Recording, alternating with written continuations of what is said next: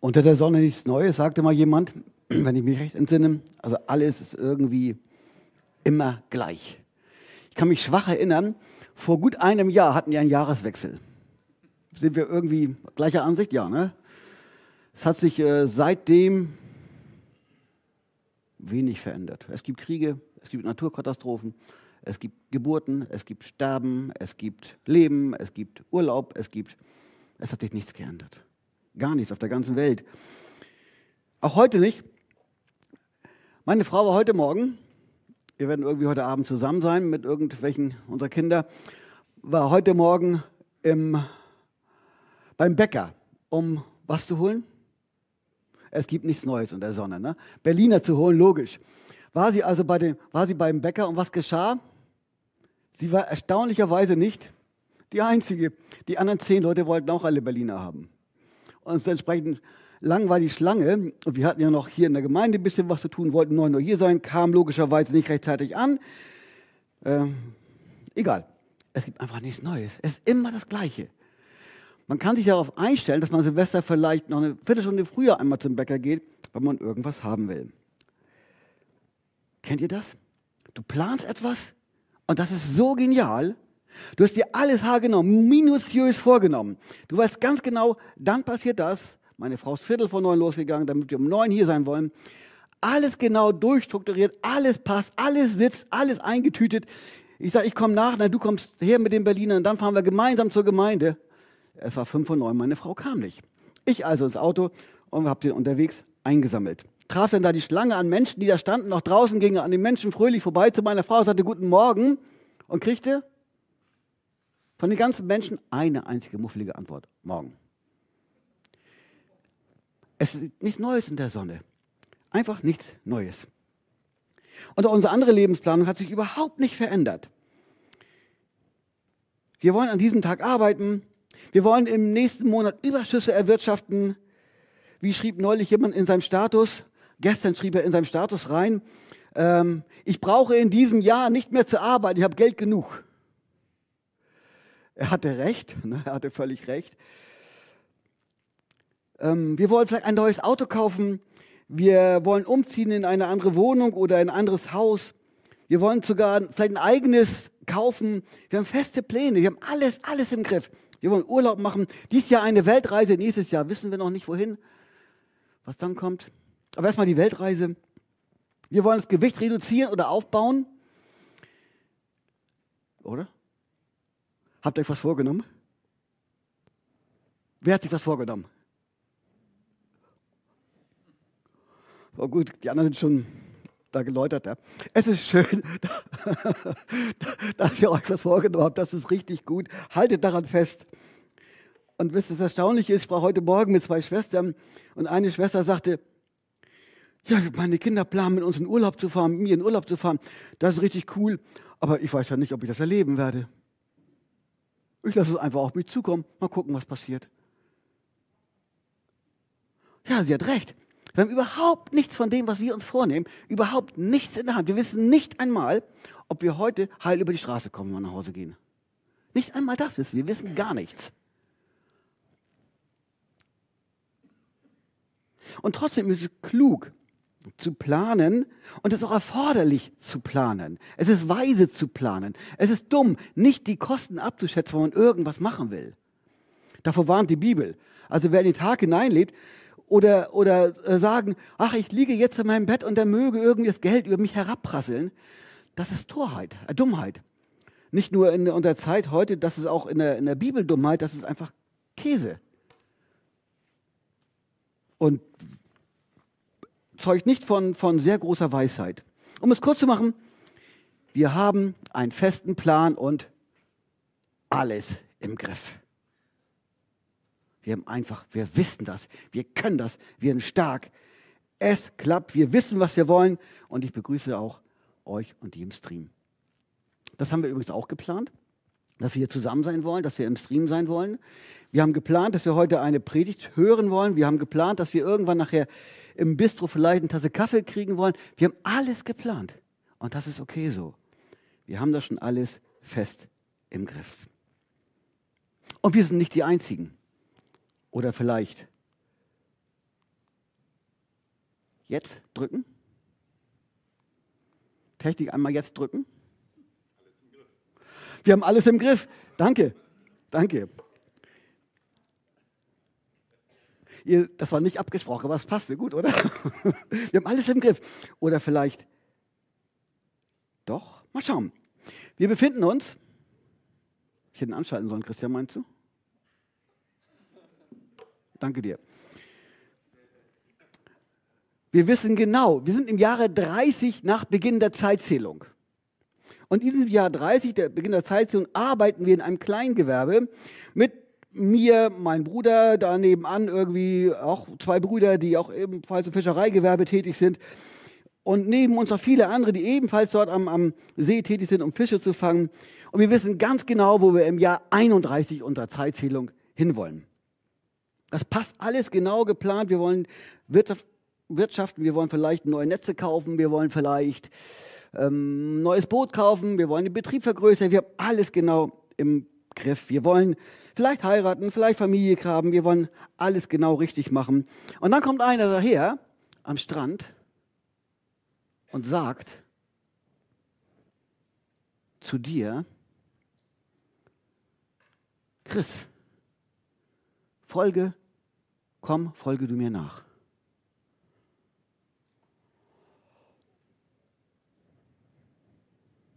Die erste Reaktion?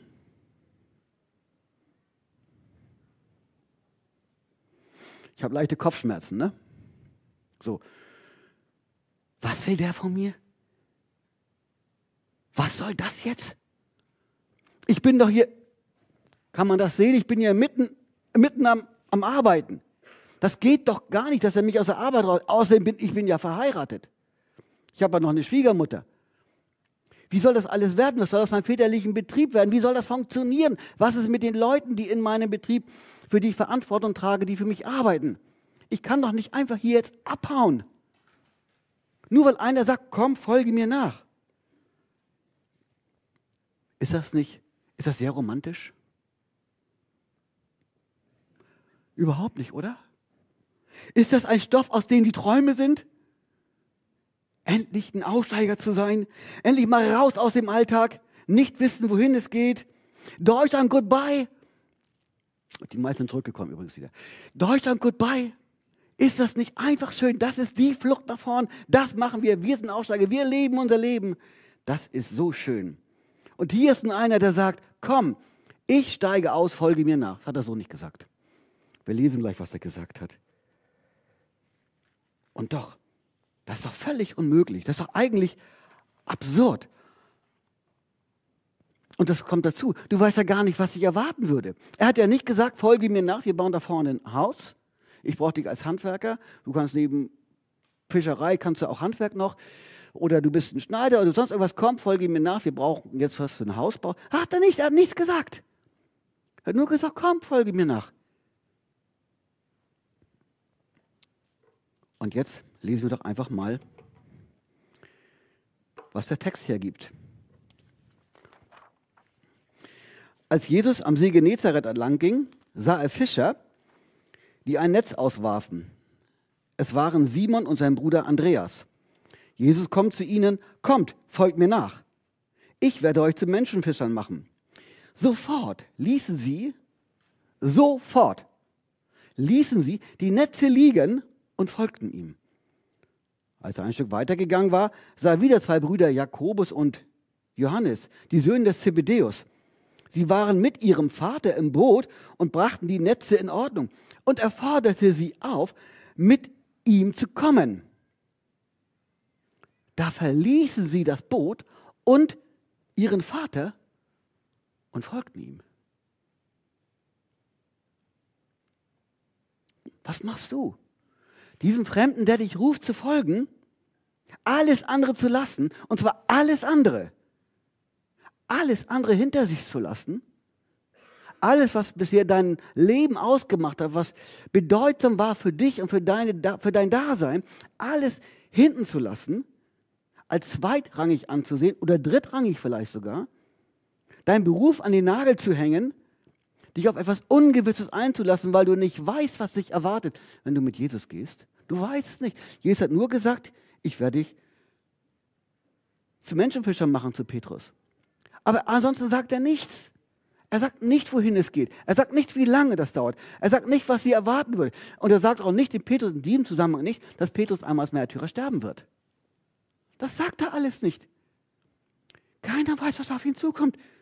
Und was machen die, diese vier Männer? Alles zur Seite und folgen Jesus nach. Ich finde das irgendwie bemerkenswert. Und Chris hat, ich darf dich erwähnen, du bist heute mein Opfer. Chris, Chris hat eben, als ich so ge gefragt habe, wenn ich sagen würde, komm, folge mir nach, oder so leicht, so ein bisschen irritiert geschwankt. Das stimmt. Wenn dieser Ruf tatsächlich uns zu erreichen würde, wie würden wir reagieren? Ich finde ich find das hammerhart. Alles hinter sich zu lassen, die, die Berufswelt zu verändern zu sagen, ich will nicht mehr 100% arbeiten, sondern ich will nur noch 70% arbeiten.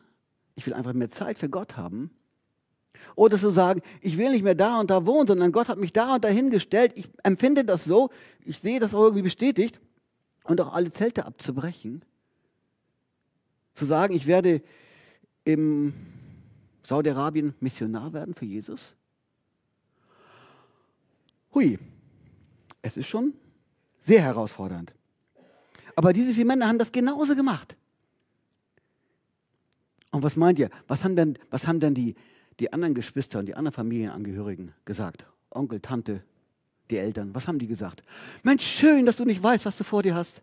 Schön, dass du gehst. Ich freue mich für dich. Das ist richtig klasse, dass du einen neuen Schritt wagst. Nein, sie werden gesagt, sag mal, spinnst du? Tickst du nicht richtig?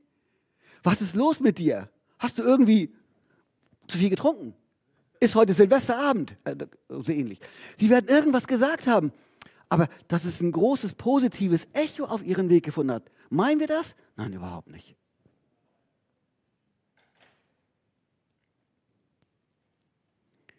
Aber fortan war für diese vier Männer, und nicht nur diese vier, mindestens zwölf, mindestens 14 wohl, und noch etliche andere, die in der Begleiterschar waren, war die erste Priorität nicht ihr Geschäft, war die erste Priorität nicht ihr Beruf, nicht ihre Leidenschaft, nicht ihr Hobby. Die erste Priorität in ihrem Leben war ein Mensch.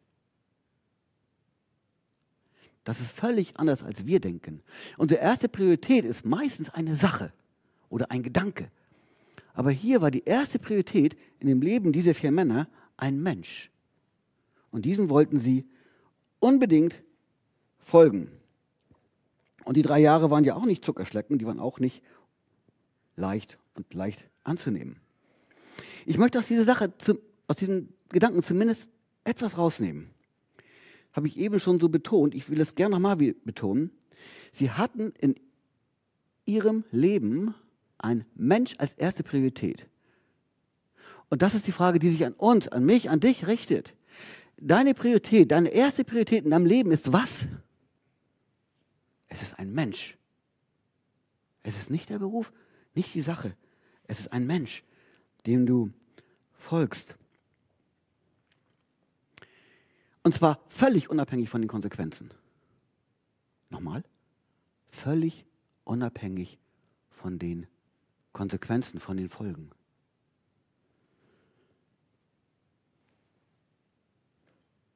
Wenn wir das mal mit nach Hause nehmen und drüber nachdenken, vielleicht übermorgen, was kann das für eine Bedeutung fürs Leben haben? Wir wissen nicht, was auf uns zukommt, aber Jesus am Ende weiß es. Wenn, dein, wenn du noch nichts mit Jesus zu tun hatte und jetzt dieses hörst und denkst, oh, was soll denn das jetzt alles wiederum bedeuten? Ja, du kannst gern hinterher Chris oder mich fragen oder uns im Stream anschreiben und fragen, wie das gemeint ist, wie du überhaupt zu Jesus findest, was das bedeutet, was Nachfolge mit Jesus eigentlich mit sich bringt. Frag uns gerne, wir würden dir gerne antworten. Ein, ich weiß gar nicht, wo er promoviert hat, Professor Dr. Dr. Roland Werner sagte mal, Buße bedeutet, dreht euer Leben um, dreht euer Denken um. Nicht wie eine berühmte Politikerin mal gesagt hat, um 360 Grad, sondern nur 180 Grad. Dreht euer Leben um, dreht euer Denken um. Also in eine völlig andere Richtung leben und denken. Eben ein Start ins Ungewisse. Aber du bist nicht allein. Du bist nicht allein. Gott hat viele andere dir zur Seite gestellt. So wie wir hier jetzt leben, ich auch nicht allein bin, und Gott hat mir viele andere hier zur Seite gestellt, die diesen gleichen Start gemacht haben. Und wie auch ich eine Aufgabe bekomme, ist genauso sicher. Du erhältst eine völlig neue Aufgabe, wenn du mit Jesus dein Leben gehst. Und zwar eine Aufgabe, die bedeutsam ist für eine Zeit nach dir. Nochmal. Du erhältst eine Aufgabe, die bedeutsam ist für eine Zeit nach dir, nämlich bedeutsam für die Ewigkeit. Das, was Gott uns gibt als Aufgaben, hat Bedeutung für die Ewigkeit. Das kann auch Bedeutung, hat durchaus auch Bedeutung für hier und das Jetzt, aber es hat Bedeutung für die Ewigkeit. Übrigens werden wir diese, diese Thematik, welche, welche Bedeutung, du hast es angesprochen, Chris, vorhin, mit äh, Jüngerschaft, welche Bedeutung mit Gemeinde, was es alles, wie es alles zusammenhängt, welche Verzahnung das ist, das werden wir auch im kommenden Jahr wieder bei uns als Schwerpunkt nehmen und, und sagen, wir gucken einfach mal, wie Gott uns dichter zu sich ziehen möchte, weil das gut für uns ist, auch wenn wir nicht immer alles verstehen. Nun sagst du, ich bin schon lange Christ. Ich kenne das doch alles. Das ist mir nichts Neues. Ich bin schon drei Jahre Christ und ich kenne die Bibelinhalte grob, also vielleicht, also möglicherweise, also ich kenne das alles, was Gott will. Und du bist fit, aufgestellt und sauber und stabil und so wie Petrus ja auch drei Jahre mit Jesus ging und nach diesen drei Jahren Jesus zu ihm sagte, oder er in einem Gespräch, Petrus in einem Gespräch mit Jesus war und er fragte, Herr, was wird aber aus ihm? Er meint Johannes, den anderen Jünger. Jesus erwiderte, wenn ich will, dass er am Leben bleibt, bis ich wiederkomme, was geht es dich an? Was sagt er dann? Können wir es lesen? Folge du mir nach. Wie war die Situation? Jesus sprach mit Petrus, der drehte sich um und sah Johannes und wunderte sich, dass er hinterhergeht und fragte ihm nach. Das ist völlig normal. Ne? Also, äh, du hast doch mich, bist doch im Gespräch mit mir. Was macht denn der da? Also, das verstehe ich jetzt nicht. Und Jesus sagt, ähm, reden wir beide jetzt? Ne? War früher so, halt die Augen auf mich gerichtet. Rede, ich rede mit dir, bleib bei mir. Das, was ich mit dem mache, ist nicht dein Thema. Dein Thema sind wir beide. Jesus Antwort dem Petrus sehr persönlich. Und es ist nicht wichtig für dich, was mit dem Johannes ist. Neben dir, hinter dir, weit hinter dir, zur Seite, irgendwo. Es ist nicht wichtig, was mit deinem Johannes ist, der irgendwo in deiner Nähe ist. Es ist wichtig, was mit dir ist, weil Jesus mit dir die Beziehung will. Na klar will er auch mit dem Johannes die Beziehung, aber er will mit dir die Beziehung. Und Jesus sagt, richte nicht deine erste Priorität auf den anderen. Jesus sagt, richte deine erste Priorität auf mich. Hab deinen Blick auf mich gerichtet. Ich wiederhole das so, so häufig, weil ich denke, dass es wichtig ist für uns zu verstehen, wohin Jesus uns haben möchte, wohin Jesus uns ziehen möchte. Doch was mag nun der Grund sein, dass Jesus den Petrus nochmal so ruft? Vielleicht, es gibt verschiedene Möglichkeiten der Auslegung. Ich möchte mal eine ein bisschen rausziehen. Petrus und die anderen Jünger hatten etwas Unfassbares erlebt. Sie waren drei Jahre mit ihrem Freund unterwegs und dieses aus erbärmlichsten Umständen und aus fiesesten Motiven, aus Neid heraus, aus ekeligsten, untersten menschlichen Schubladen heraus ermordet worden, ans Kreuz gehängt worden. Auf eine ganz schreckliche Art ermordet worden, die auch bis heute eine ganz schreckliche Tötungsart ist. Das haben sie erlebt. Der einen war dicht dran, die anderen waren weiter weg. Sie haben das live erlebt. Und da war alles kaputt. Die Folge mir nach vor drei Jahren hat auf einmal null Wert gehabt. Hat gar keine Bedeutung mehr gehabt, oder? Und dann, wieso hatte der nicht, hatte er nicht gesagt? Hatte dieser Freund nicht gesagt, er wird nach drei Tagen auferstehen? Na ja. Na ja, ehrlich. Waren es ja schon Tote auferstanden, ne? Schon damals glaubte man nicht so recht daran. Und tatsächlich, er ist nach drei Tagen auferstanden und hat sich ihnen gezeigt, nicht nur ihnen, vielen anderen, zuerst zwei Frauen, vielen anderen gezeigt. Naja, von über 500 Leuten, die Zeugen waren, dass er wirklich auferstanden ist. Juristisch ist das damit belegt. Und das hatten sie erlebt. Das erlebt.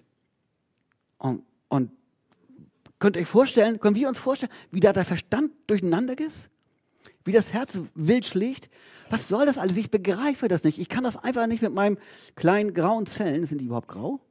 Mit meinen kleinen Zellen alles ummalen, umfassen. Ich verstehe das nicht. Und die Situation spricht Jesus den Petrus nochmal an und sagt zu ihm, folge mir nach. Deine und meine, meine und deine Nachfolge kann durchaus in sehr herausfordernde, schwierige, bis, an, bis über unsere Grenzen der Kraft hinausgehende Situationen führen. Es kann sein, dass du sagst, ich kann einfach nicht mehr. Ich weiß nicht mehr, wohin das geht. Meine Kraft ist zu Ende. Mein Nervenkostüm ist runter.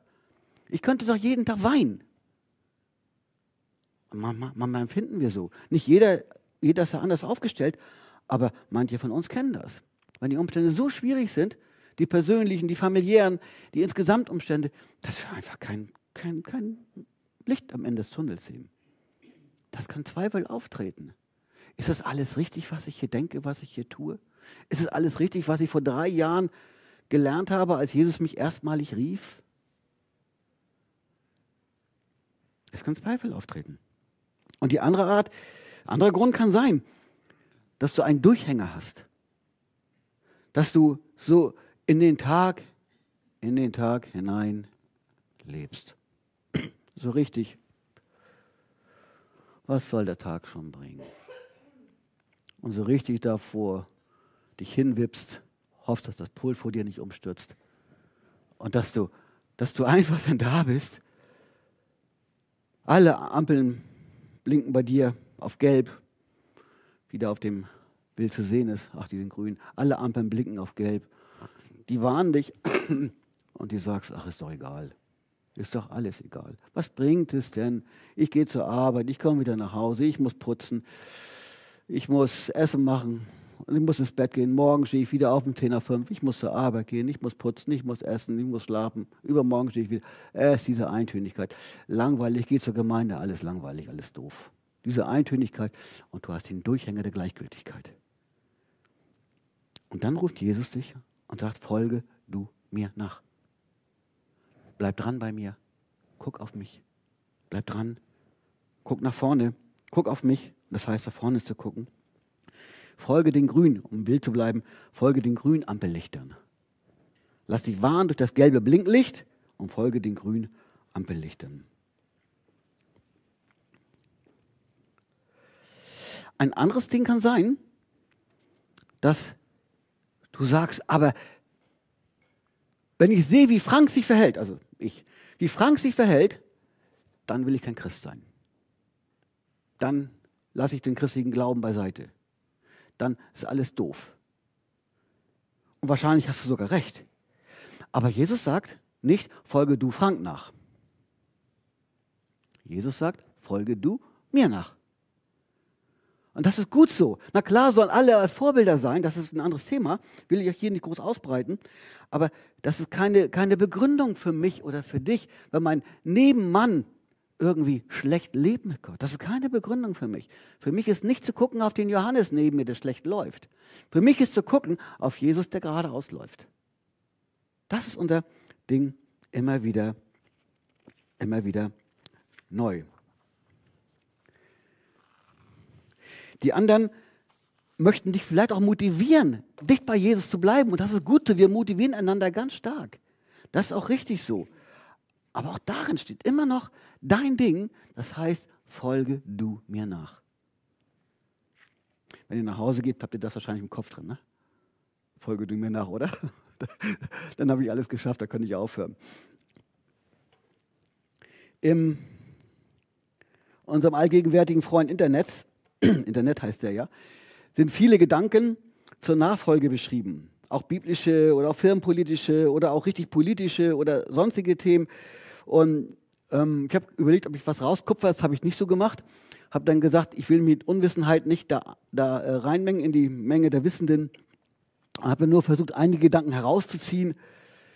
Und was ich ganz spannend fand, Nachfolge bedeutet, dass da ein Vorläufer ist. Und dieser Vorläufer haben sie in verschiedenen äh, Studien, verschiedenen ähm, ganz schlaue Leute, Arbeitsebenen rausgearbeitet. Dieser Vorläufer baut Sicherheit und Verlässlichkeit auf.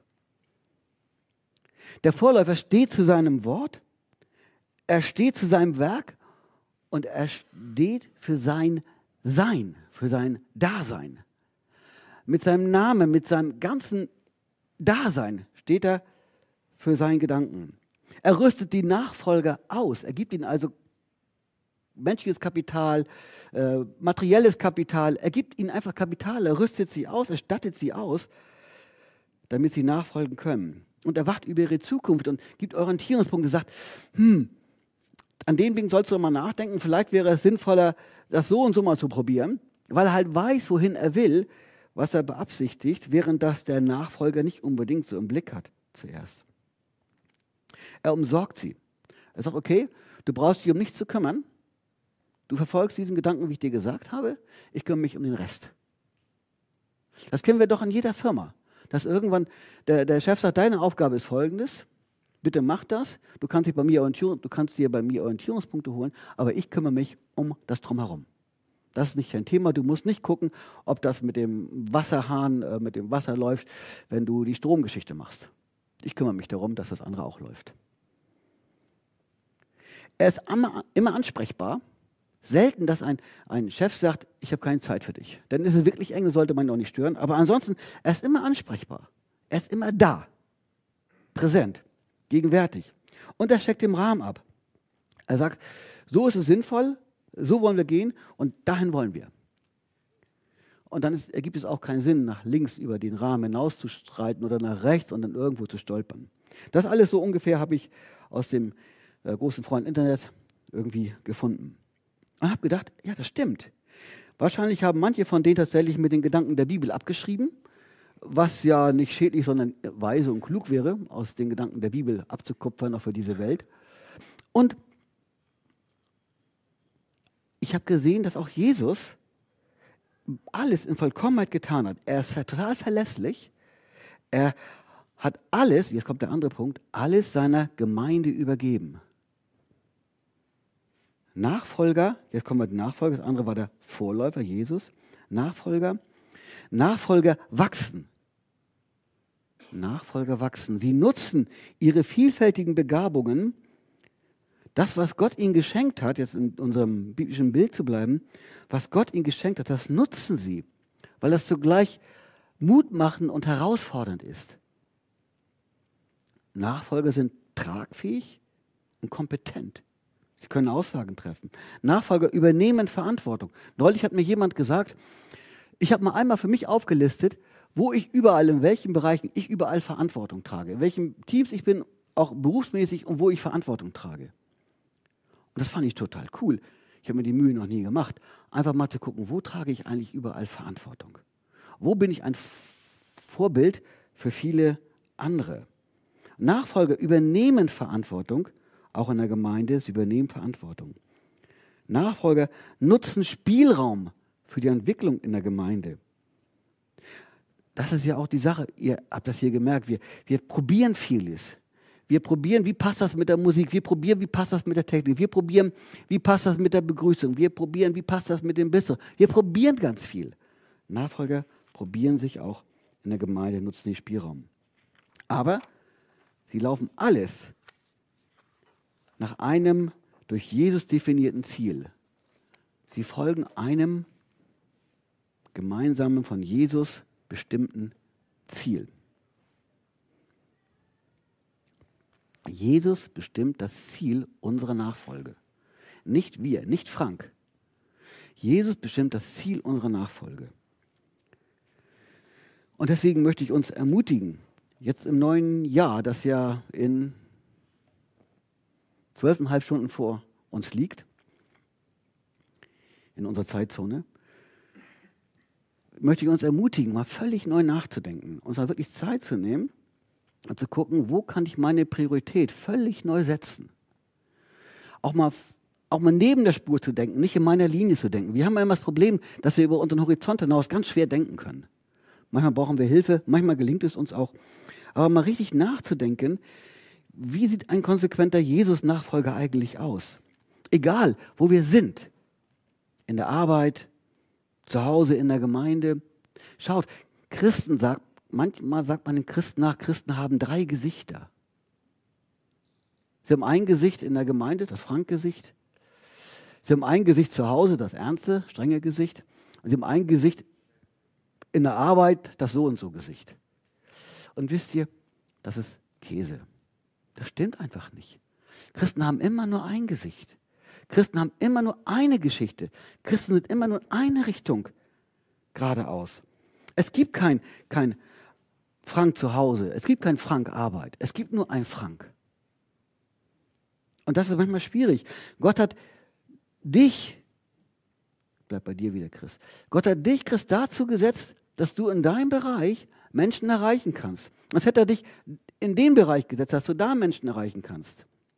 Vorhin sagte eine Schwester zu mir, oh, als ich im Krankenhaus war, da sprach eine, meine Bettnachbarin und sagte zu mir, oh, hast du denn gar keine Angst, was jetzt im Krankenhaus hier passieren kann? Und sie hat ihr geantwortet, ähm, nein, ich weiß, wenn ich hier meine Füße zuerst rausgehe, bin ich schon längst im Himmel. Und da ist es viel schöner als hier. Und es ist ein Gespräch über den Glauben. Schaut, hat Gott dich ins Krankenhaus gesetzt, damit du mit deinem Bettnachbarn über den Glauben redest? Hat Gott dich in deine Firma in eine führende Position gesetzt, damit du ein unfassbares Beispiel für, für einen guten Herrn bist? Hat Gott dich in deine Firma in eine nachgeordnete Position gesetzt, um zu zeigen, wie ein guter Mensch, der sich Christus unterordnet, auch dem Chef unterordnet? Hat Gott dich in einen Betrieb gesetzt mit, mit auf gleicher Ebene, damit du auch anderen sagen kannst, guck mal, ich belebe, ich bewege mich als Christ, ich betrüge nicht. Ich mache das nicht. Gott hat dich überall hingesetzt, hat Gott dir einen Lehrgang gegeben, allein dafür, dass du ihn für die Gemeinde nutzen kannst. Hat Gott dir Wissen gegeben, kannst du das für die Gemeinde einsetzen. Das ist alles, was Gott dir und mir geschenkt hat, dient einem höheren Ziel. Dem Ziel, Gott zu dienen und der Gemeinde zu dienen, die Gemeinde mit aufzuerbauen.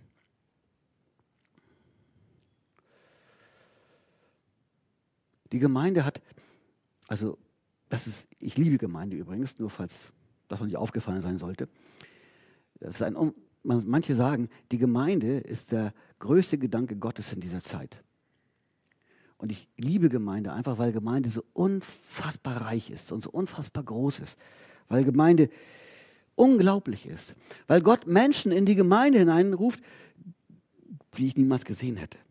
Aber Gott sieht das. Gott hat uns Geschwister gegeben, mir Leute zur Seite gestellt, damit ich mich geborgen weiß in der Gemeinde. Gott hat dir Leute zur Seite gestellt, hier in der Gemeinde, deinen linken, rechten Nachbarn, damit du geborgen bist, weil Gott das so will. Und schaut, ich kann immer ganz schwer damit um, nicht zur Gemeinde zu gehen. Könnt ihr euch das vorstellen? Für mich, für mich ist es einfach, wie viele Jahre jetzt, irgendwie über 40 Jahre, von Anbeginn ein Gewinn gewesen, in die Gemeinde zu gehen. Ich hatte, ich weiß nicht, meine Frau ist nicht hier, ne, oder doch? Ich weiß gar nicht, ob ich einen Durchhänger mal hatte. Keine Ahnung, eher nein. Und wenn, dann habe ich dem, nicht, dem keinen Raum gegeben. Ich will in die Gemeinde, ich will dahin, wo die anderen Christen, die Gott berufen hat, ebenfalls hingestellt hat. Und eins ist auch richtig, Gott will sich in besonderer Weise in der Gemeinde zeigen.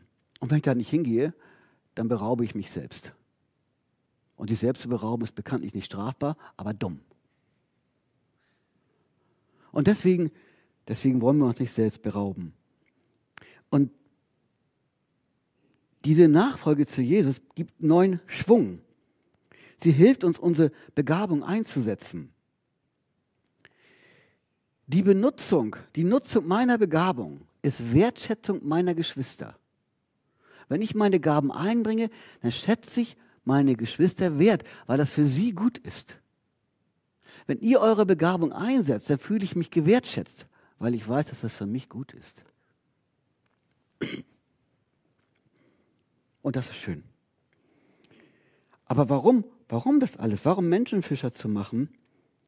Warum will Gott den Petrus so fördern und fördern, dass er Menschen zu Jesus ruft, dass er Menschen in die Beziehung zu Jesus ruft. Dieser Gedanke ist bis heute gleich geblieben.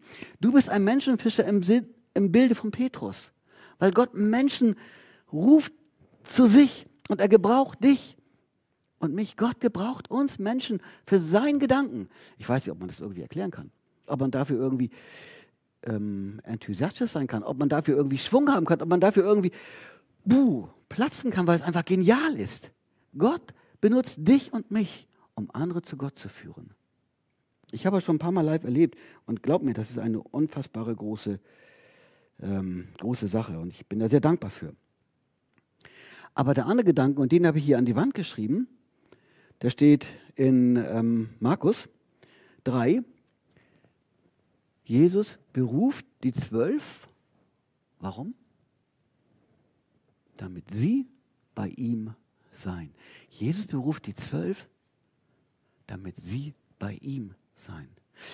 Der ursprüngliche Gedanke von der Bibel her ist, dass Gott Gemeinschaft will mit den Menschen. Und als Jesus auf der Erde lebend diese wandeln, diese zwölf gerufen hat, da hat er ein Zielgedanken gehabt, dass sie bei ihm sein. Das, was wir 1. Mose finden, hat sich hier in Markus deutlich gezeigt und wiederholt. Jesus will, dass wir bei ihm sein. Das drückt an verschiedenen Stellen auch im Neuen Testament so aus. Aber damit, jetzt bin ich im Finale, aber damit hat Jesus eine völlig neue Wertebeziehung aufgebaut. Du bist es wert, Christ, du bist es wert. Du bist es wert, du bist es wert, du bist es wert, dass Gott, dass Jesus dich in seiner Nähe haben will. Können wir uns das vorstellen? Wenn wir uns hineingucken und sagen, hm, ich hätte mich nicht ausgesucht. Doch du bist es wert, dass Jesus dich in seiner Nähe haben will. Eine neue Wertebeziehung. Dein Sitznachbar, der wie man an dem Trommelgerät haut, dein Sitznachbar Jochen, der ist es wert,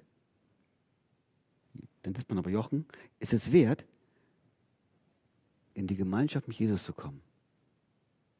Gott will ihn in seiner Nähe haben. Jesus will ihn in seiner Nähe haben. Jesus will mit dir und ihm Gemeinschaft haben. Mit mir auch. Das ist doch unfassbar groß, oder? Ich weiß nicht, ob man das beschreiben kann.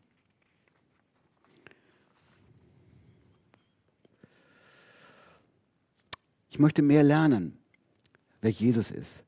Wir möchten mehr lernen, wer Jesus ist. Wer, wie ist, hat er gelebt? Was hat er gedacht? Was hat er gemacht? Warum hat er Sachen gemacht? Welche Gedanken hat er für Gemeinde? Was bedeutet das für uns? Welche Zusammenhänge bilden sich daraus ab? Wie, wie bildet sich das ab? Wie bildet sich Gemeinde im, im Alltäglichen ab? Wie bildet sich Gemeinde im Zusammensein ab? Wie bildet sich Gemeinde im Denken ab? Wie bildet sich Gemeinde im, im wenn ich morgens aufstehe ab? Wenn ich über den Tag gehe? Wenn ich spazieren gehe? Wie bildet sich meine Gottesbeziehung ab? Und wir wollen einander einfach neu wertschätzen. Sagen, du bist es. Gott hat dich erwählt. Chris, Gott hat dich erwählt, genauso wie mich. Du bist es wert. Es ist unglaublich. Nicht ich bestimme den Wert, sondern Jesus bestimmt den Wert. Und du bist es wert.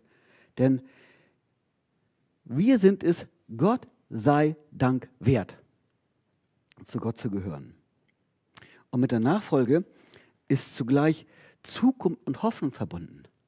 Denn Jesus ist ja aus den Toten auferstanden und will uns, da steht's, bei sich haben. Er wird uns zu sich ziehen. Weil Gott uns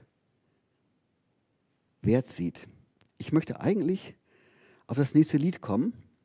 Das nächste Lied, das gleich der Chor oder unsere Band vorspielen und mit uns singen wird, ist gut, dass wir einander haben. Gut, dass wir einander sehen. Gut, dass wir füreinander da sind. Gut, dass wir nicht alleine sind. Gut, dass Jesus da ist. Gut, dass die anderen links und rechts um uns herum da sind. Gut, dass wir einander haben. Das ist so der Gedanke, der in diesem Lied durchkommt. Und ich würde ganz gerne noch einmal mit uns beten. Und wenn ihr könnt, steht gern dazu auf. Die Band kann schon mal den Hintergrund füllen.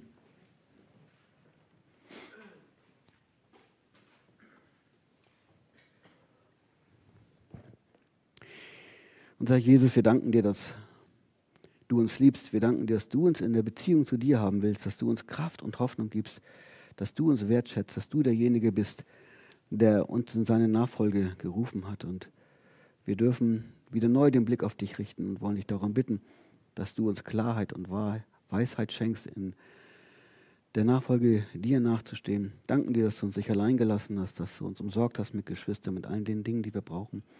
Und dass du uns in der Hand hältst, dass du genau weißt, was gut für uns ist und dass du das, was du dir vorgenommen hast, auch durchziehst. Amen.